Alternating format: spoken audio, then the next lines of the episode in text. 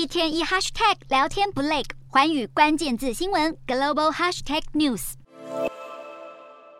中国多地掀起白纸革命，局势严峻到引发国际市场卖压。其中，美国西德州原油二十八日最低下探至七十三点八二美元，创下二零二一年十二月以来新低。股市交易的部分，港股恒指数二十八日急跌后回升，早盘一度大跌百分之四点二。而位在革命风暴中心的上海，上证指数的跌幅相对港股反而较轻微，最严重一度下跌百分之二点二。对于中国政府一再收紧防疫，各界都担忧这会对全球经济产生影响。分析认为，抗争引发的社会动荡都会使得市场不确定性升高，这表示投资人会倾向避险，借着这个机会出脱持股。而外界担忧中国的利空市场，恐怕又会引发供应链新一波干扰，进而压抑民生需求。中国长期封控防疫引起大规模抗议声浪，许多在场人士纷纷将抗争影像上传到社群平台。不过，民众要从推特取得正确资讯似乎不太容易，原因是平台充斥着各类假账号和假讯息，可信度令人怀疑。而科技巨擘苹果先前在中国限制了 AirDrop 的无线传输功能，也让抗争人士少了一个避开政府防火墙的管道，要组织活动和分享资讯就少了一个工具。